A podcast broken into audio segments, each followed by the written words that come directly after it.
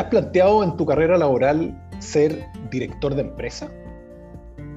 Soy Matías Palacios, fundador de Smart Placement, y hoy me acompaña Sergio Guzmán, director de varias empresas y líder del programa Directores. Sergio, bienvenido, muchas gracias por estar acá conmigo, qué rico verte. Mm, muchas gracias, Matías, es un honor estar en este espacio. Sí, pues ya nos estamos haciendo famosos por, por los podcasts, así que no podía faltar el del programa director. Así que muy entretenido poder contarle a la gente. Vamos a tener una conversación. Y quiero partir eh, preguntándote, Sergio, porque este tema de ser director de empresa pareciera, o parecía al menos, algo súper lejano en algún minuto. Uno, yo por lo menos que tengo, estoy al borde de los 50, crecí en mi juventud eh, siempre viendo que los directores de empresa eran de partida gallos muy viejos, eh, así y como muy espectacularmente brillantes y todo. Y hoy día la verdad es que, por lo que veo, se ha ido como ablandando un poquito más el tema.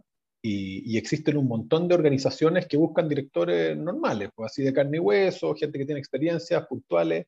¿Por qué no me contáis un poquito de eso? ¿Qué es lo que has visto tú en, la evolución del tiempo?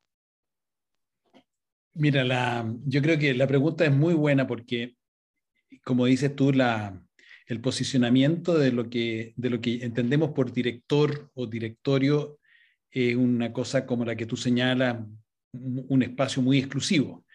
Y, y, lo que se ha ido dando, y fue parte de la, de la, de la iniciativa de hacer este programa contigo, es que eh, hoy día, como muchas otras cosas, han, se han democratizado, por llamarlo así.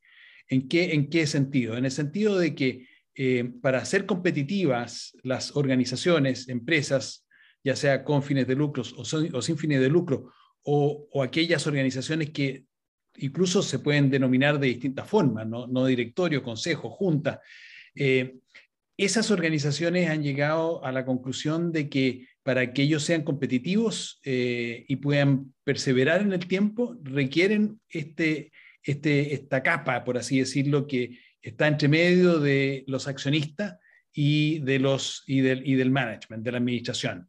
Eh, ese espacio es un espacio que es tan importante en una empresa muy chiquitita. Yo digo siempre esto es para un carro manicero, el, el, que está a cargo del carro manicero, si solo eh, está preocupado de su gestión como, como vendedor de maní o productor y, y, y confitador de maní y de, la propiedad que tiene en, su carrito y no, se, y no se pregunta en este espacio intermedio de retirarse un poco del, del, ajetreo y mirar y anticipar, probablemente va a tener poca esperanza de vida. Entonces, desde ese, desde ese espacio hasta, hasta un espacio muy rimbombante, eh, en este espacio de pares, este cargo de director ha pasado a ser casi un lugar común y un elemento, un insumo de producción, llamémoslo así, un insumo de sustentabilidad, un insumo para mantenerse en el tiempo vigente con tu fuerte valor. Oye, y hoy día entonces podríamos decir que eh, aprender a ser director es prácticamente para cualquier persona o hay que tener un, mínimo así como para partir conversando?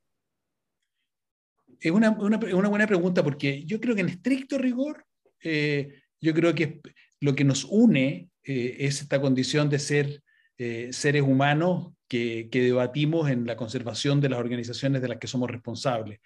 Y, muchas veces, eh, y hay casos, ¿no es cierto?, emblemáticos, ¿no es cierto?, de gente que nunca fue a la universidad y que hoy día son dueños de unicorns, y esa gente también ha marcado el territorio, ha dicho, mira, yo no necesito, yo me salí de universidades muy rimbombantes para, para hacer mi emprendimiento y, y no tengo ningún título, pero, pero, pero claramente he tenido éxito en crear algo que para efectos de sustentarlo en el tiempo necesito este espacio.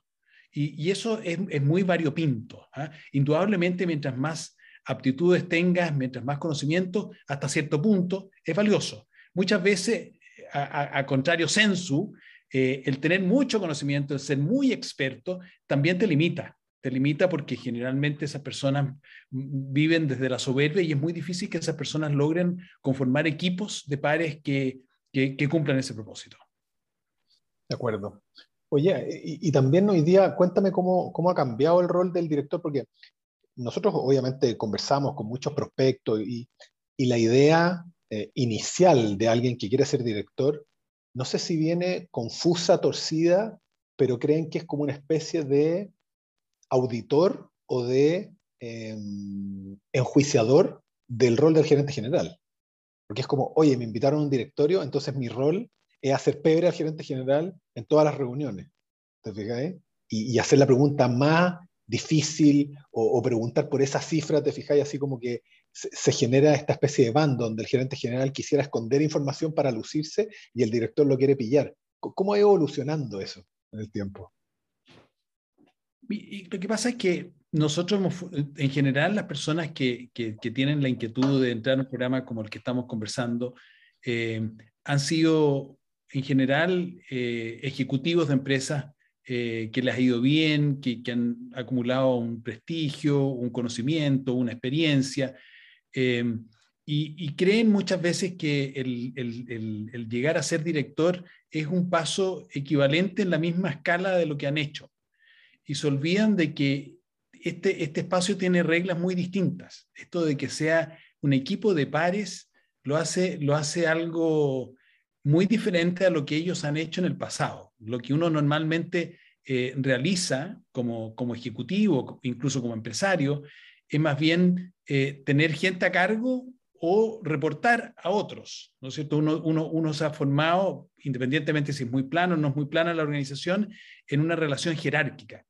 Eh, la gracia de, ser director es que no es jerárquica. Entonces, en ese contexto, la mayor parte, y tú tienes razón, de las personas que acceden a esa posición y que, han, y, que han ejercido ese rol, yo llevo muchos años como, como director independiente de la AFP, me he tratado de mantener ahí porque, porque es, una buena, es una buena escuela permanentemente el estar eh, eh, limando, limando y, relacionándote en, equipos humanos de distinta naturaleza.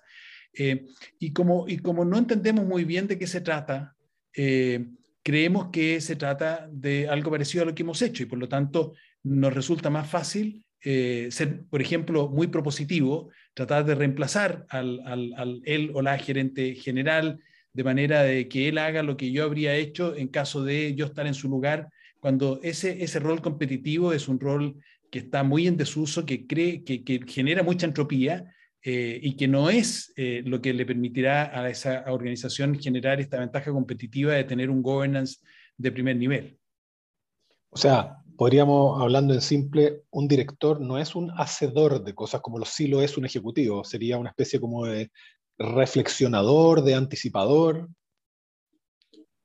Es, es parte de un equipo. O sea, lo primero que yo te diría que es parte de un equipo y es el equipo el que tiene esta función que bien dices tú, es de más bien generar un espacio que permita tener una, mirada mucho más eh, variada de, lo que viene hacia adelante, tanto en, oportunidades como en riesgos, y que en esa danza, llamémoslo así, entre estos directores permite crear esta atmósfera eh, que finalmente es una atmósfera humana, en donde la organización es capaz de crecer y tomar oportunidades y precaver riesgos, eh, sin prejuicio que también, sin duda, por, aquello del deber fiduciario que tienen todas estas organizaciones. Tú tienes la responsabilidad de representar a los dueños, a los accionistas, a los fundadores, y por lo tanto también te corresponde un rol que tiene que ver con, con lo que llamamos el compliance o, o el cumplimiento de, normas tanto legales, culturales o, o, que o, que la propia organización ha establecido.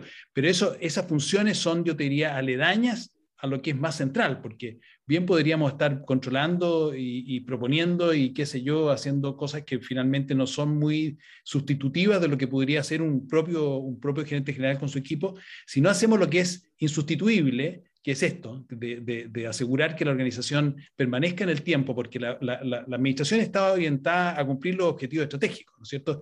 Y es muy bueno que así sea, que tenga un foco, el foco de cumplir aquellas cosas que hemos establecido como como metas y objetivos y que nos permitirán alcanzar los resultados que, nosotros esperamos. Pero junto con esa, esa función tan especializada, necesitamos a alguien que esté mirando la película más, más global. Y esa película global requiere estas perspectivas distintas que la, te la da un, un, directorio, un directorio bien parado. Antiguamente los directores no se preparaban. Eran, era gente de confianza que entraba y venía por su pero no, no había ni instituciones eh, o, empresas como la nuestra que ofrecen cursos de preparación. ¿por, qué hoy día sí existe? O sea, ¿hay un interés mayor en la gente por ser director? Eh, ¿Descubrieron que eh, la gente necesita prepararse para ser director y comenzar una, una experiencia un poquito más, más desde abajo? Yo creo que nos hemos dado cuenta de que ser director o, ser parte de un directorio no es trivial, no es más de lo mismo. O sea, hay un cambio, hay un cambio importante, discreto, llamamos lo que, lo que nos gusta esta jerga un poco más, un poco más críptica. O sea, eh, no, no, es un salto pequeño, es un salto grande porque significan reglas del juego distintas a las que yo he, estado, eh, eh yo he conocido. Y, y, y, este programa de director tiene la gracia que, que convoca a personas que se quieren iniciar en el mundo de ser directores, a personas que están en el mundo del directorio pero que quieren ser mejor profesionales y muchas veces a directores muy senior, eh, que cada vez hay más, que dicen, a mí me pasa que cada vez que me reúno con este conjunto de personas que, están, que son tan bien eh, evaluadas por, por, por, individualmente, que son personalidades tan connotadas, yo no puedo entender cómo no somos capaces de producir algo que tenga valor y cada vez que termino mi sesión de directorios termino frustrado porque no hemos quedado eh, enredados en cuestiones que finalmente generan más entropía que valor. Entonces, en esa gama de, de, de, enfoques de personas que acceden a, a, nuestro programa, está esta mirada de que el hacerlo no es trivial, yo tengo que aprender a hacerlo. ¿Por qué? Porque es un equipo que tiene que reflexionar qué es lo que es la reflexión y nos metemos en una serie de procesos que favorecen esa, esa reflexión. Nos metemos en una serie de, de, términos lingüísticos, nos metemos en una serie de, de metodologías eh, eh, empresariales que nos permiten tener un vocabulario, una forma de comunicarnos, de manera que esta coordinación que requerimos en el directorio resulte mucho más efectiva. Oye, Sergio, cuéntame un poco qué, qué, aprendería una persona que toma, que toma el curso director. Por, por, por cuáles temas pasa, es un curso más bien teórico, más bien práctico? Lo que nosotros hemos tratado siempre de hacer en este espacio es un curso práctico, porque cada vez entendemos que, el conocimiento está lejos de transformarse en, una experiencia, ¿no es cierto? La experiencia, la experiencia es lo que uno trata de, inculcar y no es nada fácil. Eh, es un proceso complejo esto de cómo transmitir experiencia, cómo transmitir elementos que, que, no sean solamente buenas ideas, sino que sean implementables. Entonces, yo diría que hay como tres, tres perspectivas, por así decirlo, en, el, en, el, en, nuestro programa. Uno que tiene que ver con el, el, el, director propiamente tal, o sea, qué significa desde mi responsabilidad, cuáles son aquellas habilidades que yo tengo que adquirir, aquellas competencias que yo necesito adquirir, que, son, que no son eh, eh, competencias del, tipo de saber más finanzas o saber eh, comercio exterior o, ser un gran matemático o saber mucho de leyes. Aquí tenemos que ver cómo, qué, tengo que saber para efectos de poder yo como, como, como miembro de ese directorio jugar bien el partido por entender las reglas, entender los códigos, entender los, lenguajes, etc. Esa es la primera mirada. La segunda mirada es una mirada más bien desde el conjunto.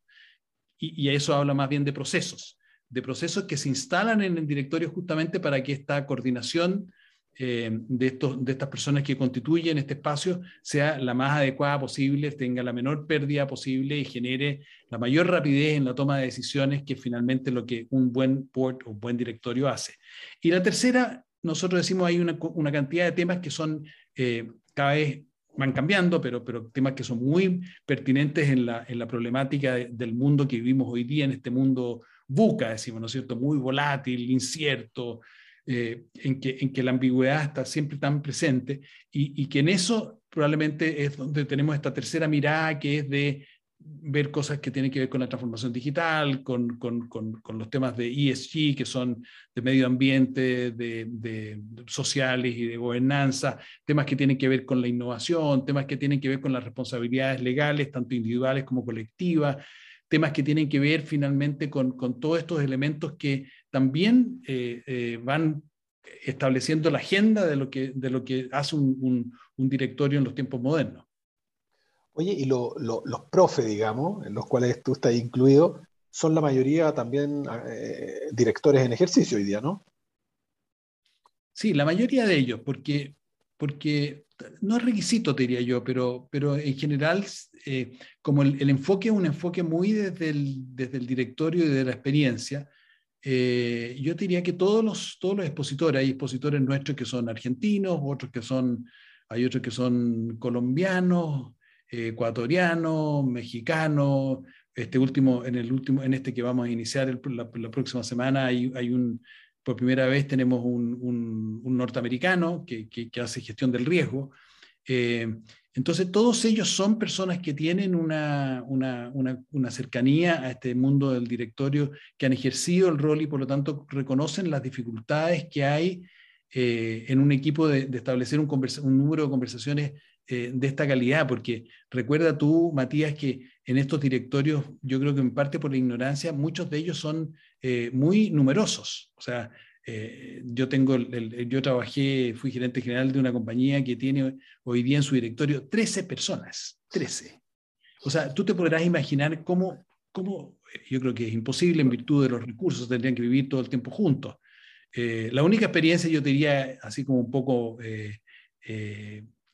mítica, de, eh, tiene que ver con esta cosa, ¿te acuerdas del rey Arturo y la mesa redonda que se reunían, pero se reunían, no sé, seguramente varias semanas en que tomaban alcohol, cerveza, comían jabalíes y, discutían todo el día hasta que lograban resolver qué es lo que iba a hacer, qué iba a ser el, el, el reino. Inglaterra, pero, pero en general las, las, personas van una vez a la semana. Imagínate 13 personas tratando de ponerse de acuerdo en una conversación que tenga sentido de anticipación muy difícil. Entonces, en esa complejidad, en esa complejidad la, el, el, número de directores también pasa a ser un tema bien, bien relevante. podían quizá jugarse un baby fútbol con reserva incluido esos 13. Dos equipos de cinco y con, con reemplazo. Yo tengo la impresión de que en general esto tiene que ver un poco con el desarrollo. Yo creo que el desarrollo nuestro cultural hace que no entendamos bien en qué consiste el directorio, porque también se confunde esto de la diversidad con el número.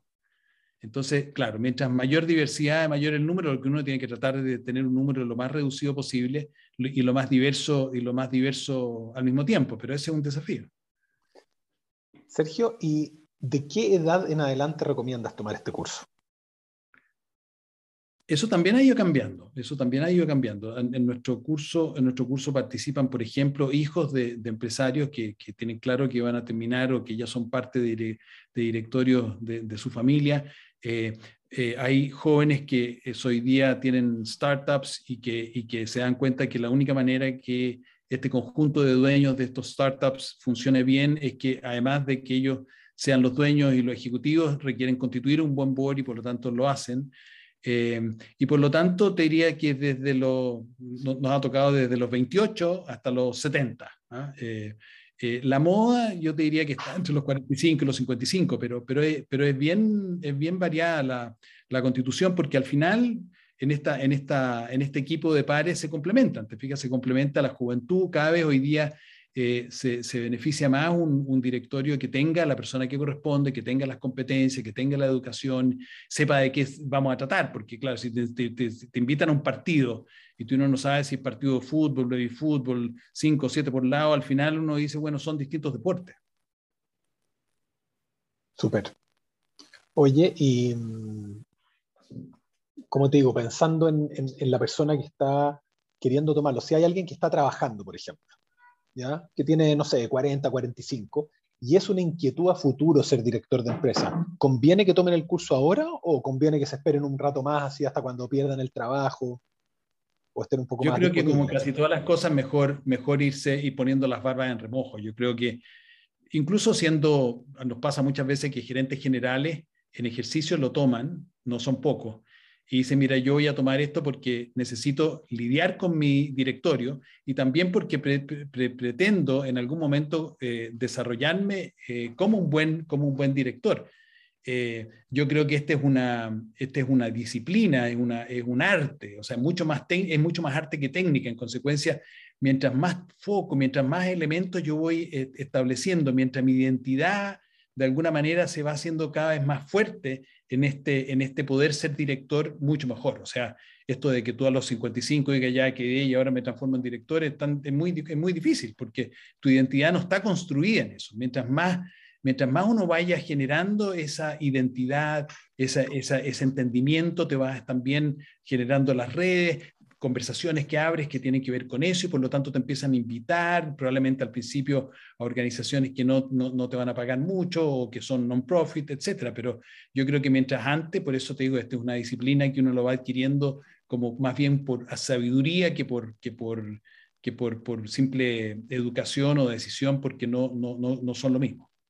Ese tema que lo tocaste es súper importante, que lo tenía para, para preguntártelo. El tema de las remuneraciones.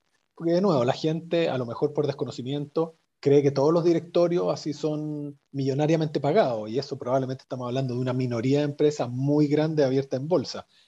¿Es, ¿Es recomendable tomar directorios chicos gratuitos para empezar a agarrar experiencia? Sin duda, sin duda. Yo creo que es un tremendo, es un tremendo aprendizaje. Y cada vez más yo creo que también los dueños empiezan a dar cuenta que aun cuando sea baja la remuneración es mejor pagar.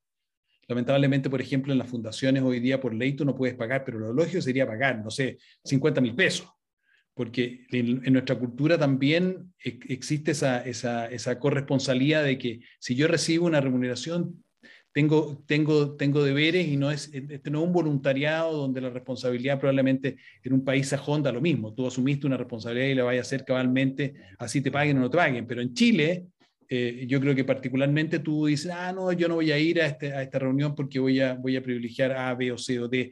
Pero bueno, eh, eh, las empresas también se están dando cuenta y aunque sean pequeñas, las dietas te están, están, están pagando. Sergio, y respecto de la presencia de mujeres, ¿qué recomendarías? ¿Este es un programa para que las mujeres se preparen o, o, tú dirías que más bien masculino?